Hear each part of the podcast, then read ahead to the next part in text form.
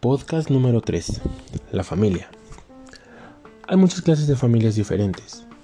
Algunas tienen una mamá, otras tienen un papá o dos familias. Y algunos niños viven con su tío o su tía, algunos con sus abuelos, otros con padres adoptivos, y algunos viven en casas separadas, en vecindarios separados, en diferentes áreas del país, y puede que no se vean los unos a los otros durante días, semanas, meses o incluso años. Pero si hay amor, cariño, esos son los lazos que unen. Tendrás una familia en tu corazón para siempre. Con esta hermosa frase de una maravillosa película que nos encanta que se llama Papá por siempre, iniciamos el capítulo del día de hoy. Sebastián, Matías, hoy vamos a hablar un poquito sobre la familia. El diccionario nos dice que una familia es un conjunto de ascendentes, descendentes y demás personas relacionadas entre sí por parentesco de sangre o algo legal. Lo que no nos dice es que la familia son las personas que nos rodean, que nos guían, que nos quieren, que nos regañan, en dado caso que sea necesario, que nos apoyan. Nosotros somos una familia pequeña, compuesta por tres principalmente, ustedes y yo y se hacen más grandes y contamos por supuesto que a mi mamá, a mis hermanos con sus familias. Pero ya seríamos muchas personas. Les diré algo, la última vez que hicimos cuentas de la familia Cervantes éramos alrededor de 100 integrantes. Somos muchos, ¿verdad? Entonces por ahora solo vamos a enfocarnos en nuestro núcleo. ¿Qué hacen las familias? Las familias se apoyan entre los miembros de cada una.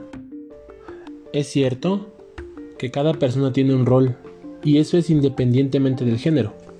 Por ejemplo, la función de papá, ¿saben cuál es? Es cuidar, proteger y hacer que sus pancitas no tengan hambre.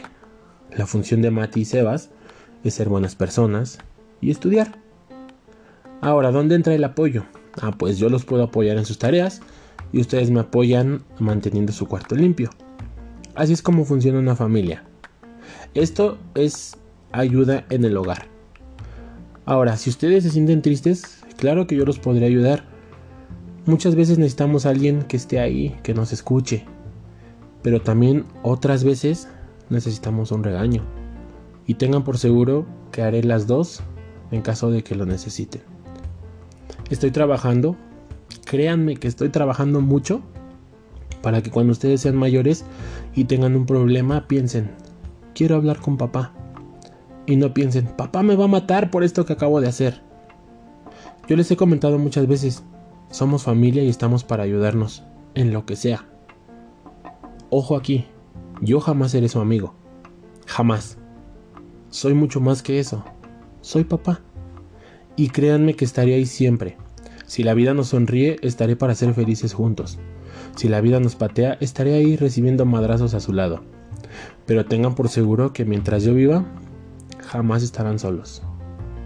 Déjenme contarles algo que nos pasó. Nosotros no estamos solos. Toda la familia nos apoyó durante este par de semanas que estuvimos aislados por COVID. Muchos nos mandaban mensajes, nos llamaban. Mi mamá nos ayudó bastante con la comida y con los gastos, pues ya que como tuvimos COVID no pudimos salir a trabajar, entonces no había mucho dinero. Y ahí es donde entró doña Olga. Su tía Steffi estuvo día a día al pendiente, nos llamaba. Pero sí quiero aquí hacer una mención especial. Toño, mi hermano, estuvo al pie del cañón de todos nosotros. Diario, diario nos llamaba sin falta dos o tres veces, preguntando cómo estábamos, si necesitábamos algo. Y les puedo asegurar que día a día rezaba por nosotros. Y eso la verdad es algo muy bonito. Como les he dicho, si ustedes hacen algo por alguien, no lo recuerden. Y si alguien hace algo por ustedes, no lo olviden. Y esto que hizo Toño es algo que no debemos olvidar, que no quiero que olvidemos. ¿Recuerdan cómo fue que nos convertimos en una familia de tres? Eso se los contaré. Pero ¿qué creen? En un libro que estoy escribiendo para ustedes y ese se los entregaré cuando sean mayores y puedan entender muchísimas cosas. Por lo pronto, ¿qué les parece si les cuento de todo lo que pasamos durante el COVID que a lo mejor ustedes no vieron? Y cómo es que Dios no nos soltó en ningún momento. Pero eso será en el próximo episodio. Por ahora hay que dar el último estirón. Mañana tenemos que ir a hacer la segunda prueba para ver si salimos negativos. Y aunque será difícil, estaremos juntos, como familia. Me despido de ustedes por el momento. No sin antes recordarle que ustedes son mi motor para no rendirme por más difícil que sean las pruebas. Matías, Sebastián, los amo al infinito y más allá.